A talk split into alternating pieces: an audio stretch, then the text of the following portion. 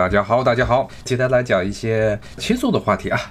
美国的快餐连锁店，其实很多的快餐啊，大家一想起来都是 汉堡包啊、炸鸡这些东西，是不是这样呀？确实是啊，美国人大部分这种快餐连锁店啊，吃的东西啊都比较的，倒不是说这些东西难吃，关键是种类就这么几种，你不停的吃，不停的吃，最后总有一天会吃吐的。那么今天我们来一家一家的来讲吧。它因为美国的快餐啊，基本是分为这么几种。首先是三明治，这是最常见的快餐店啊，像什么赛百味呀，像它第二大的叫 Arby's 啊，这些是专门卖各种各样的冷热两种类型的三明治啊，热的三明治啊，比如说什么意大利肉丸呐，有的时候是煎的这种牛肉啊，然后是凉的，凉的一般上里面都是塞各种各样的这些火腿啊、香肠这样做出来的三明治。这是很大的一类，其次的最常见的就是披萨饼，最著名的披萨饼店是必胜客啊。当然了，美国的这些披萨饼店的数目也非常的庞大，各种牌子，除了必胜客，就像什么达美乐，比如说国内翻译成棒约翰，这些也属于一类的快餐。那么还有一类的快餐呢，就是汉堡包了。这个是中国人都熟悉的，像麦当劳，这是全球也是最大的汉堡包快餐连锁店，然后包括了它的竞争的天敌啊，死对手，汉堡王 Burger King。好像最近国内啊 非常火，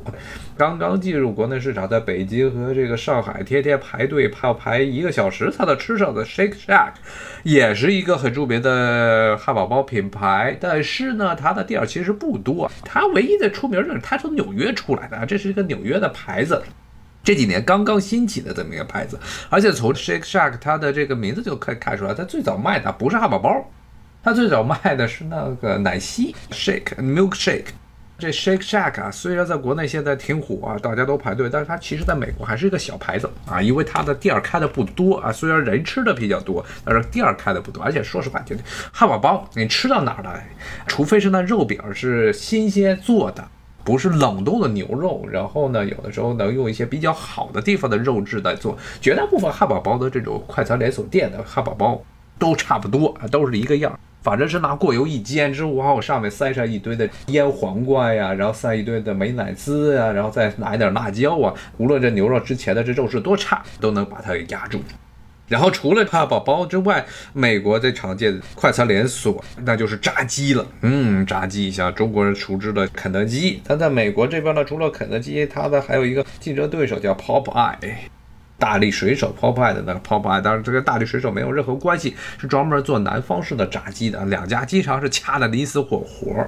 然后还有一类的快餐呢，是这墨西哥快餐啊，像现在国内好像这几年也是刚刚溜出来的 Taco Bell 塔可钟，这是典型的美式墨西哥菜。美国人吃的这些墨西哥食物都是被改良过的墨西哥食物啊，之前也给大家讲过，里面就放一堆的奶酪，然后呢，它的整个这个烹调做法都跟墨西哥地区的墨西哥菜不太一样啊，然后美式的墨西哥法，待会儿跟大家一起一个一个牌子来说，除了这些常见的之外，还有中式快餐，那就是熊猫特快。这个不太建议大家去吃啊！然后在美国实在是找不到东西吃，再吃这个。基本上中国人的胃是全世界真的是独一份儿，非常非常的挑剔。尤其是这种熊猫特快，这那些老美人喜欢吃的这些中国食物，在中国人看来都是。要在美国来的时候找不到吃的，再吃熊猫特快。今天我们就来一家一家的来跟大家讲一讲。很多的牌子可能刚才说，有些牌子国内的人可能知道，有些都不知道。那我们就一个一个来说一下。我来说一说一些比较出名的牌子。首先从知名度不太高的来讲起。首先讲讲什么呢？先讲讲汉堡类型的。汉堡类型的，刚才说到了一个麦当劳，说到了这个汉堡王，麦当劳算是这个美国当代的这一种快餐连锁模式的这么一个先锋。而在麦当劳这家店儿，他卖这汉堡包的目的主要是买这个地方的地产，他把这一个楼可能盘下来，有的时候麦当劳盘下来这个楼让别人进行所谓的加盟经营，有的时候他这楼本身他还有一些自己的地产，所以麦当劳每年的收入中啊，他真正的营业收入可能还比不上他的炒房。房地产的收入高，他主要是看中的是那块地啊。这其实后来也变成了很多快餐连锁店的这么一种经营模式。他们开始的目的不是为了餐馆，而是把餐馆这块地给盘下来。麦当劳的这种经营模式，它一开始，特别是在六十年代、七十年代开始大扩张的时期，麦当劳成了美国，以及后来扩张到全世界最大的这么一个汉堡包店。当然，它的汉堡包的质量也就还凑合啊，不能说是不好吃。但是呢，跟一些美国人更喜欢的汉堡比起来呢，还是要差那么一点劲儿。当然说了，差的劲儿也不是很大。像我今天马上要说的啊，这有一个牌子就是 In and Out。这个是美国一个很有名的牌子，但是呢，它的店儿非常的少。似乎之前的节目也跟大家讲过，因为这个店儿的这些老板不思进取，他的业务只在西海岸、加州有一些，可能好像在德州还开了点店。主要他的老板现在是第二代，富二代呢，天天就不怎么管事儿了，把这些事情都交给自己下面的人去打理，然后也不在加州以外的地方开汉堡包店，所以加州人都知道。中国人在加州有非常多，所以很多的中国人都知道 In and Out，绝大部分的店只在加州开。加州人非常喜欢的一种汉堡包，包括好多的这些明星要出去吃都吃这个牌子汉堡包，但是他的店实在忒少了点儿，好像全美一共才三百多家，基本上都在加州，所以出了这个店就不是很出名了。那么与它相对的呢，加州的伊安达奥之外呢，在东海岸这边常见的一个牌子就是 Five Guys，正好其实就是在弗吉尼亚这一头诞生的这么一个东海岸的汉堡包品牌。它的一个特点就是免费给你送花生，免费送花生。Five Guys 它最早是诞生在弗吉尼亚，弗吉尼亚是美国南方，美国南方。非常盛产花生，各种各样的花生，所以 Five Guys 呢，它是免费送烤花生。进去了之后，在点餐的柜台下面啊，它跟麦当劳一样，都是前面有一个点餐的柜台，你去那排队点。旁边啊，就这个整人这排队等着这走廊这儿啊，就给你马上几大包的这花生，烤花生，然后自己去拿一个纸盒子去那个花生袋里去铲铲点这烤花生。在你等汉堡包做好的时候，你先可以嗑点花生啊，免费吃。一般都是拿盐略微撒点盐，然后烤的花生啊。基本上我去那儿大部分时间都在吃花生。它的历史要当然是要比刚才说的 Shake Shack 要早得多。现在的网红汉堡包店 Shake Shack 早得多。它其实卖的东西啊，跟 Shake Shack 也差不多。说完 Five Guys 之后呢，这个美国还有两个比较常见的汉堡包品牌。这两个汉堡包品牌呢，一个在西亚，一个在东岸，它其实是一家公司，但是分开经营。像在西海岸，中国人可能更熟悉的是在西海岸，西海岸叫 Carl's Jr.，Carl's Jr. 它这个牌子也是卖汉堡包啊，也是就是汉堡包，一般汉堡包、薯条、奶昔，然后可乐。它号称它的汉堡包的肉饼都是拿炭烤出来的，说是上铁篦子烤。这个是 Carl's Jr.，在这个中国人可能比较熟悉的是这一家，因为在加州比较多。那么它的一个兄弟品牌，跟它同一个老板的一个品牌，只不过是名字换了一下，甚至它的 logo 都特别像，叫 Hardee's。Hardee's 是在东海岸，这是一家，一个老板两块牌子。除了这种汉堡包店之外呢，还有比如说像美国常见的这汉堡包店，还有叫 Jack in the Box，它也是主要是卖汉堡包。一般的汉堡包呢，除了卖汉堡包，它还卖一些奇怪的乱七八糟的食物。这家店呢是属于什么都卖，除了卖汉堡包，卖各种鸡肉三明治，然后还卖一些美式的墨西哥食物。比如说他们家其实最著名的招牌还不是汉堡包，是什么呢？是一种过油炸过的墨西哥的开口馅饼，taco，taco 里。然后塞上满满的这个牛肉馅儿，上面再撒一大堆的这切达奶酪。之前有一次节目跟大家讲了，美国的人最喜欢的奶酪，第一名是莫扎拉奶酪，第二名就是切达奶酪。特别是大部分的这些汉堡包上，包括美式墨西哥菜上，都是撒一堆的一堆的切达奶酪啊。这是 cheddar cheese，这个是美国人的挚爱之一。那么这种 Jack in Box 呢，也是它的最出名的，就是这种炸过的墨西哥开口馅饼，这个 taco 里面塞一堆的肉，塞很多很多的肉。然后基本上除了这几家之外呢，还有一个美国另外一个非常著名的汉堡包连锁品牌，也是经常在电视上会出现的一个，它主要是以恶趣味的广告来闻名于世的，叫 Wendy's。叫温迪，温迪小妹，Wendy's 这么一家汉堡包店呢，它号称啊自己的牛肉都是新鲜运送过来的，而不是这冷冻的牛肉，说比别的地方的牛肉要好吃啊，是不是这样的？大家去吃一吃，如果有机会再说。但是这家店儿为什么说它是恶趣味呢？因为它这家店儿的商标是个小女孩扎了两个羊角辫儿，红发小女孩扎了两个羊角辫儿，脸上还有一些这雀斑，这么一个形象。然后呢，他做的所有的这些商业广告里，都是让一个老爷们儿，我的妈呀，老爷们儿戴一个红色的假发，两个羊角辫的假发，然后在那里做一些特别二的事情。一般都是让这个老爷们儿去跟麦当劳啊，或者这汉堡王的这些象征的对象去吐槽他们，说麦当劳这些多蠢，说吃的东西多不新鲜，就他们家的汉堡，他们家的各种三明治都非常新鲜。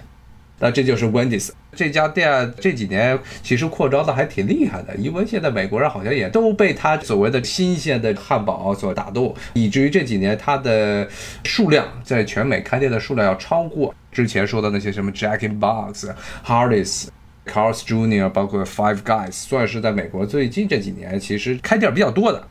它是现在全美第三大汉堡包店，第二大汉堡包店之前讲过的就是汉堡王，最大的是麦当劳。这两家我就不再给大家细说了，其实中国人全都知道。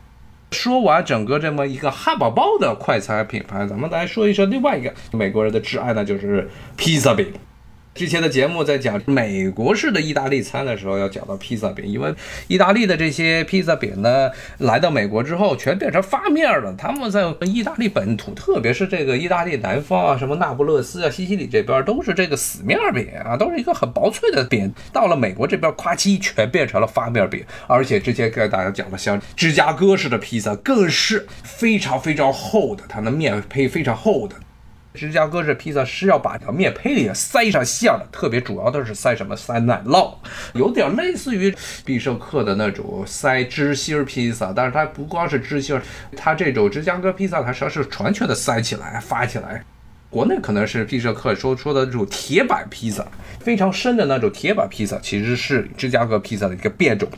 芝加哥披萨不是一个纯粹的牌子，它是一类的披萨的总称。那么在很多的这些披萨的店啊，你都能看得见。之前也讲了啊，这美国人吃的这披萨饼上面也就是那几样东西，这什么洋葱啊、青椒啊，然后蘑菇啊，然后用的是意大利碎牛肉啊，然后又有些萨拉米肠，然后还有一个美国人最爱的意大利香肠。有上回讲意大利食物的时候没有讲是 pepperoni 啊，pepperoni 这是一种意大利的萨拉米肠的一个变体啊啊，这个萨拉米。也是意大利人做的一种，一般是拿这个牛肉，有的时候混合一些猪肉，然后要加一些肥肉灌出来的香肠。灌的时候啊，里面一般又要加红酒，所以有一股酒香味儿。同时还有可能放少量的蒜，还有胡椒，特别里面胡椒的成分比较多。灌上去之后，然后去轻微的烟熏，然后晒干的这么一种香肠。那么在美国，萨拉米是一类的香肠的统称，但是在美国人最喜欢吃的萨拉米肠是叫 pepperoni。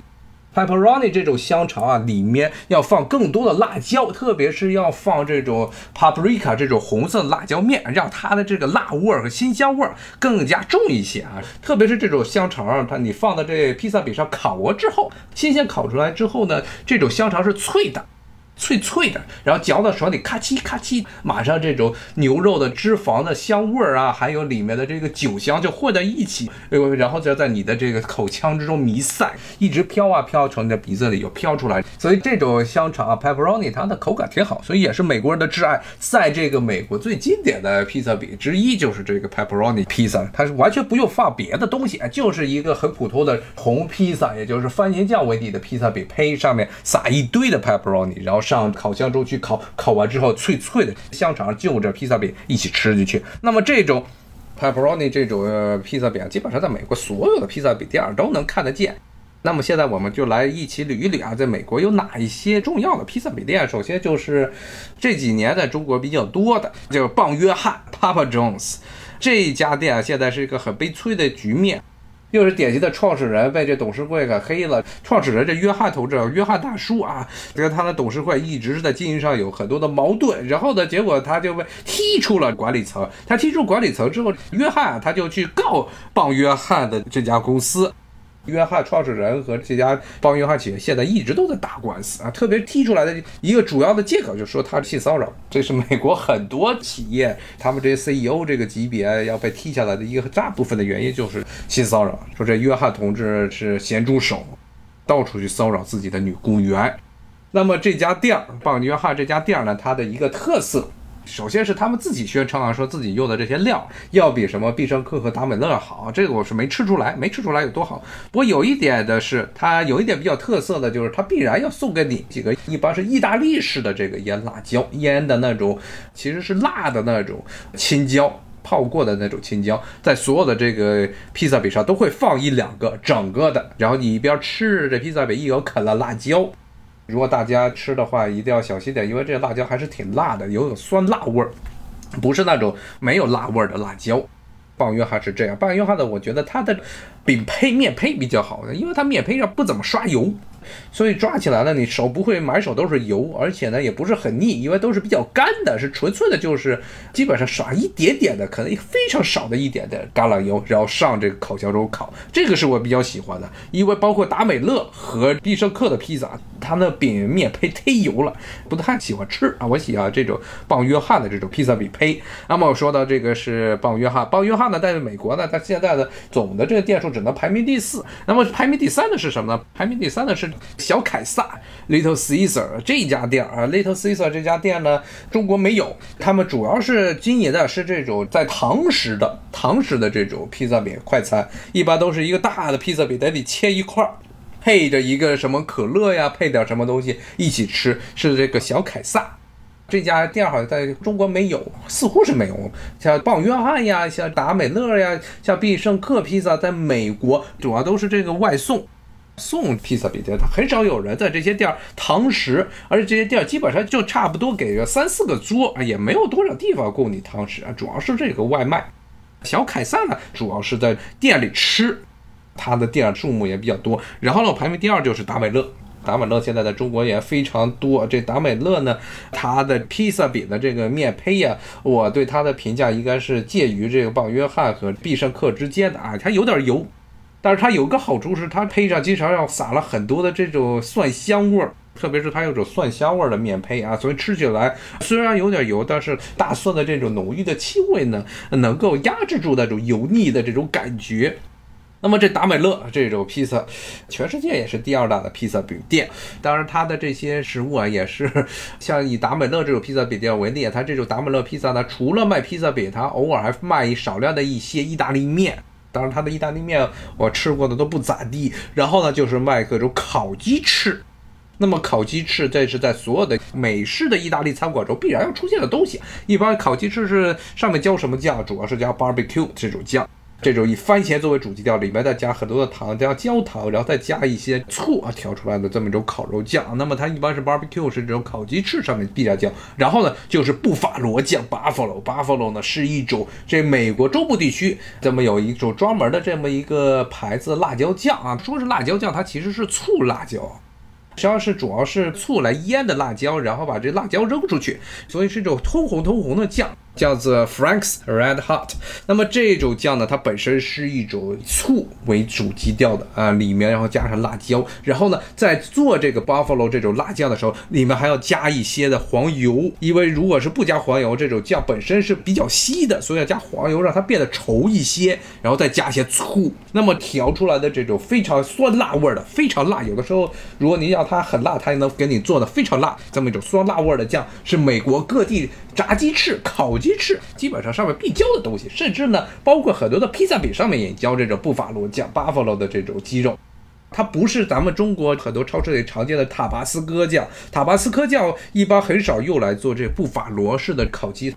刚才说的达美乐，至少我吃过他们的烤鸡翅，就有 barbecue 酱，还有 buffalo 这种辣鸡翅酱。偶尔的话，我好像也见过所谓的东方式的酱，他们有的时候这些烤鸡翅上面还撒一堆的，有的时候拿酱油和照烧酱，日式的照烧酱，那么搭配出来的一种很奇怪的口味，然后里面可能有的时候偶尔还放一点的芒果，弄出来的这种甜酸酱油味的这么一种酱，然后浇在鸡翅上吃。这个是美国的美式的意大利餐馆中必备的一个烤鸡翅。刚才说到了这达美乐，就不得不最后再提一下啊，美国的这个披萨饼店的老大的必胜客，但是中国已经也是到处泛滥了。但是呢，在美国的必胜客和中国的必胜客是很明显的是完全是两个思路啊。这中国以前刚刚进来的时候，还是跟美国的披萨饼店必胜客差不多，但是后来呢，开始主打所谓的家庭快餐、家庭休闲餐厅这么一个主题。后来里面大部分时候，很多人去必胜客都不吃披萨饼了，国内的都不吃披萨饼，吃一些各种各样的饭食。食或者面食，但是在美国的这些必胜客餐馆，它还是很典型的这种披萨饼店。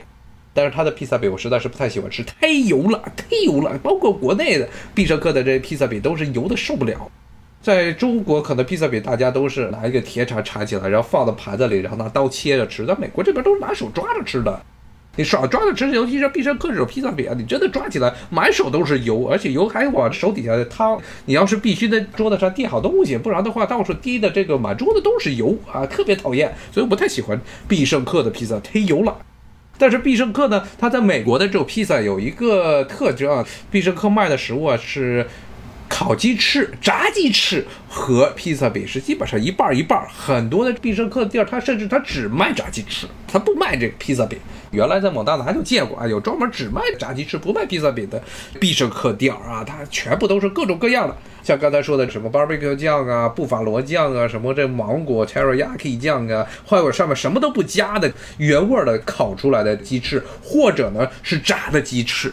它这个地方除了做这个烤鸡翅，它做的炸鸡翅，但这种炸鸡翅是外面不裹面的炸鸡翅，跟肯德基的那种外面裹面、裹着面包屑炸的鸡翅是两回事儿。它是不裹面，直接下油去炸，炸之后可能上面再浇一点酱。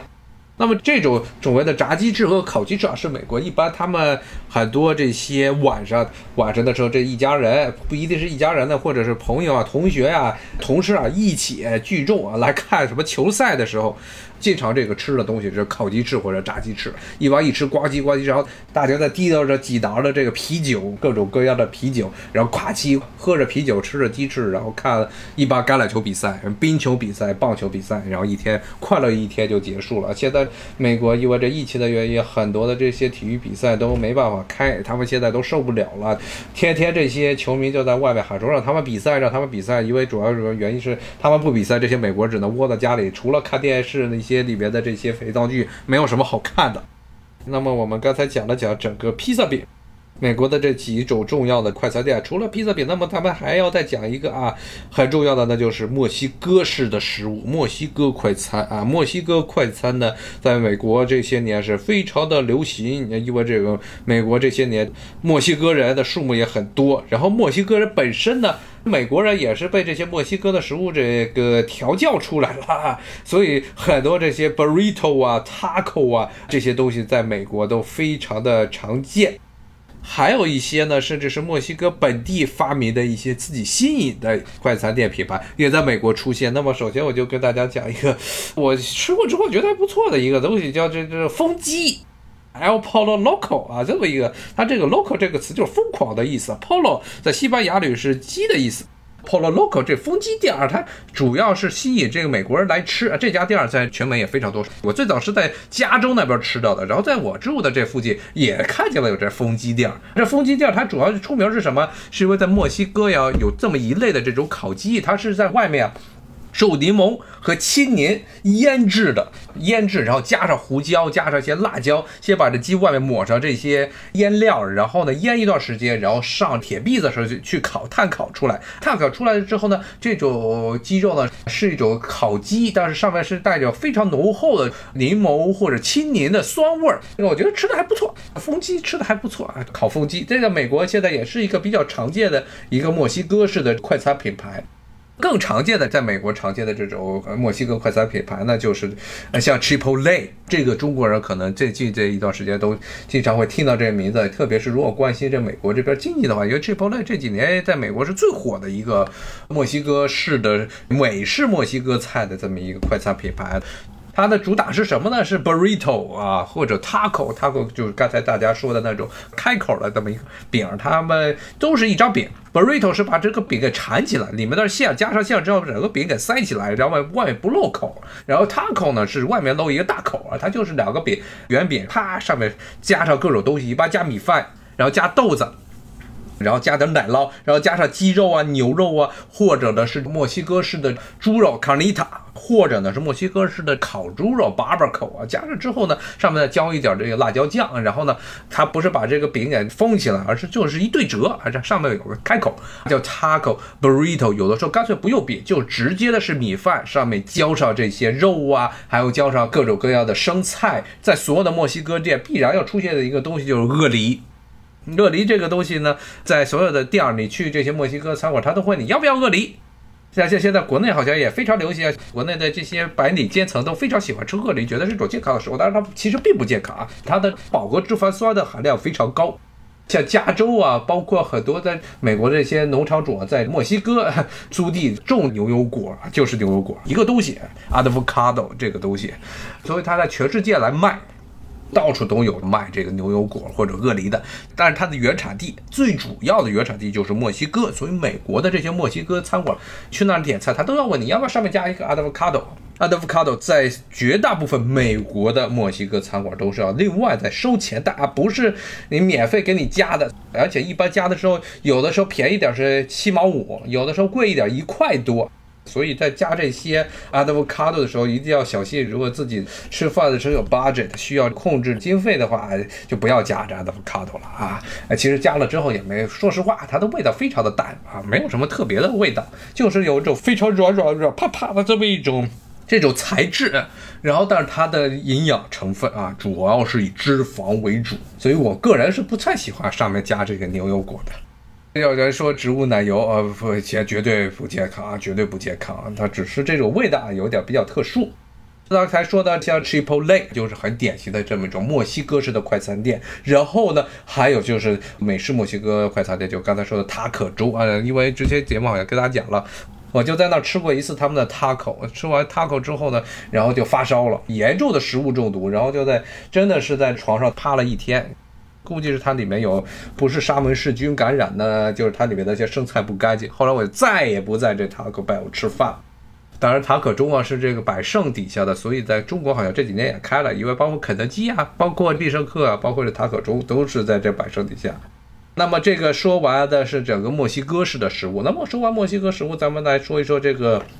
三明治，纯粹的三明治啊，美式的三明治店呢，刚才说了，其实分为两种，热三明治或者冷三明治。那么一般的三明治店呢，其中最著名的三明治店就是这赛百味 （Subway）。但是 Subway 这几年在前些年这扩张的非常厉害，以至于现在呢，可以说啊基本上美国这些地方，它的这全美的这些连锁店的总数目，甚至超过了麦当劳。但是它现在处于一个高原期发展的高原期，没有办法再继续往上扩张了，而且现在很多人不太愿意吃赛百味了，因为赛百味一开始给美国人打出来的意识就是说，它这些三明治啊都是健康的三明治啊，热量其实很低。但是呢，其实上你想想，它三明治是什么呀？它是首先是里面一堆的培根，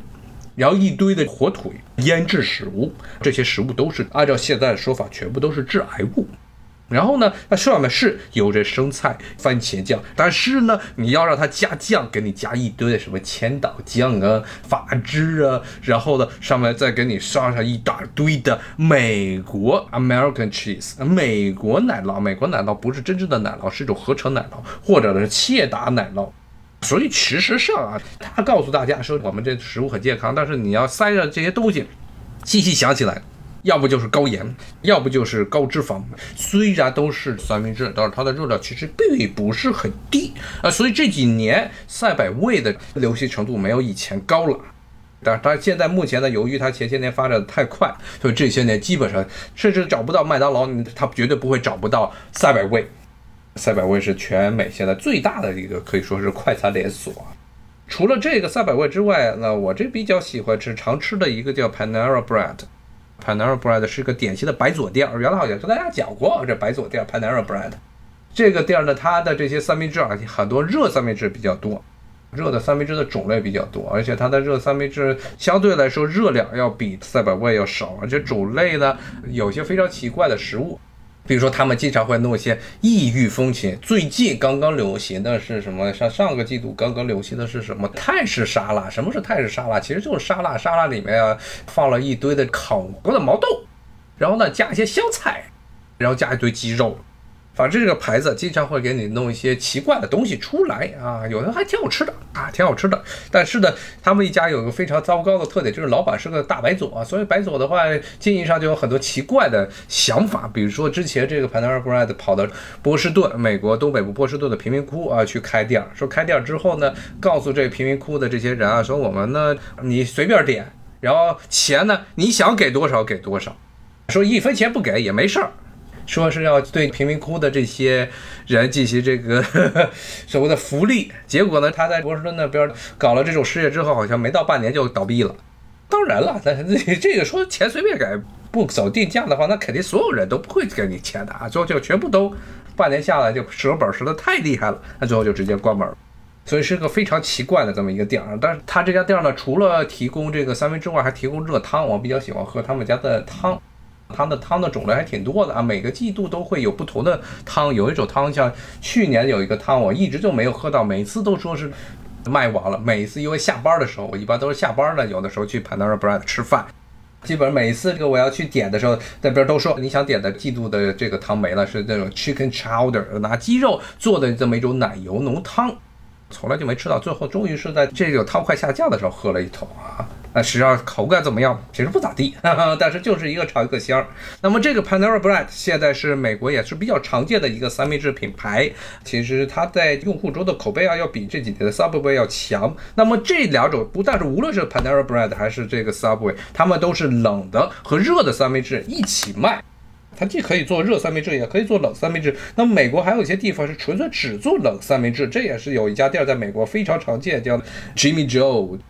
Jimmy Joe 呢是在美国基本上所有的办公区、商务区都肯定有这么一家，就是做冷三明治，不做热三明治。热三明治一般比冷三明治要贵一些，所以呢，基本上是中午的工薪阶层非常喜欢找的这么一家店儿，因为美国人一般中午吃饭就一个三明治就解决了，点个三明治再买一包薯片，然后咔哧一顿饭就完了。我挺喜欢这个 Panera Bread，而且是吃着比较舒服，而且他们这一般都是堂食，堂食的时候，而且有很多种类的饮料啊，我比较喜欢他们家好多的饮料，各种各样的什么茶呀，里面加了果汁的一些奇怪的茶呀，还有什么木瓜绿茶，还有一些各种各样的食物啊，我比较喜欢吃，而且他们家呢既外卖又可以堂食。现在讲完这些比较挤入大类的，什么汉堡包店儿啊，什么这个墨西哥食物，还有这三明治店儿啊、披萨店儿，咱们再讲讲一些比较特殊的啊，一些这个美国的快餐连锁品牌，那最著名的星巴克。星巴克不光是喝咖啡的地方，其实很多办公区域，包括像我这个上班的时候，很多我的同事在现在不敢了。那以前这上班的时候，基本上都会去旁边这些星巴克去买三明治。他们不光是卖三明治，他们卖一些中午的这种法国面包 （pastry）。pastry。星巴克呢是跟我记得是跟一个。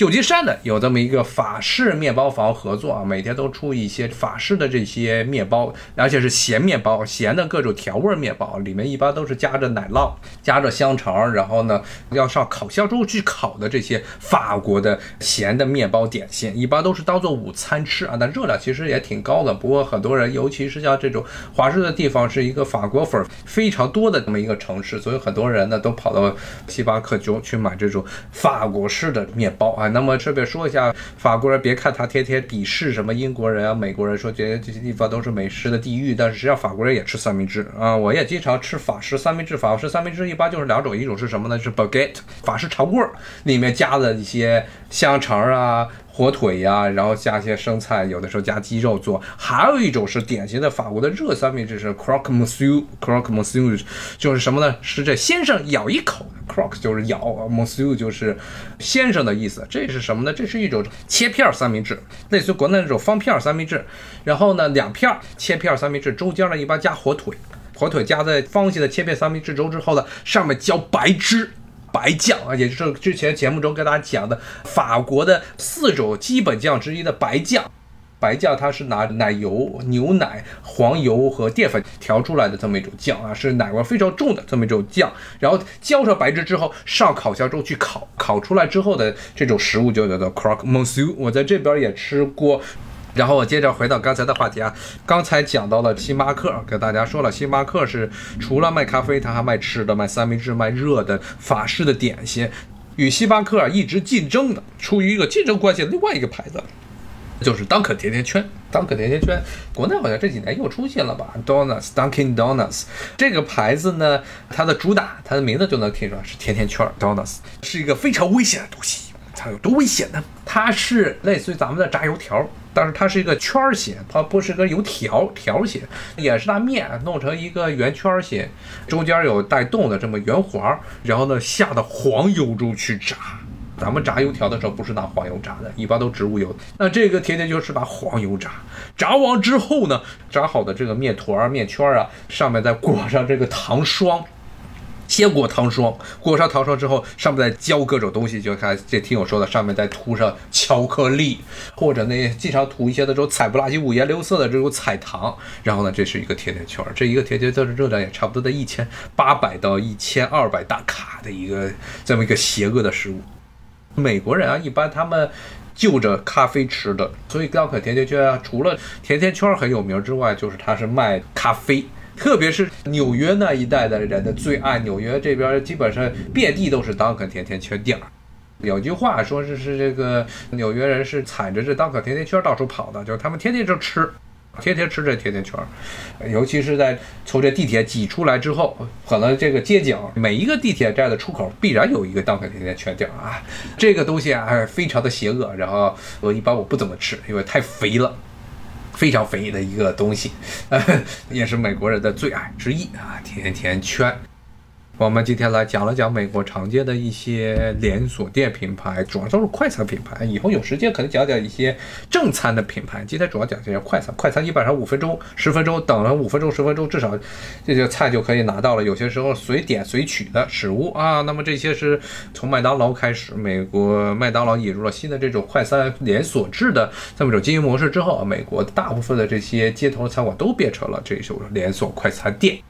无论是走到哪，从加州到纽约，从华盛顿到西雅图，包括什么阿拉斯加、迈阿密，甚至美国的这些美军呢，在全世界各地的军营中，你都可以看见这些快餐店。它这是遍布全世界啊，包括了后来这些快餐店又扩张到了全世界各地，中国也是美国这些快餐重要的一个扩张的地盘。所以大家很多的这美式的快餐在中国都知道了。但今天主要给大家介绍一下，在中国还不是很常见的啊，这么一些快餐品牌。好，今天就到这儿了啊，我现在。已经饿得不行了，没有食物吃，我只能去喝点水了。好，谢谢大家的收听，拜拜。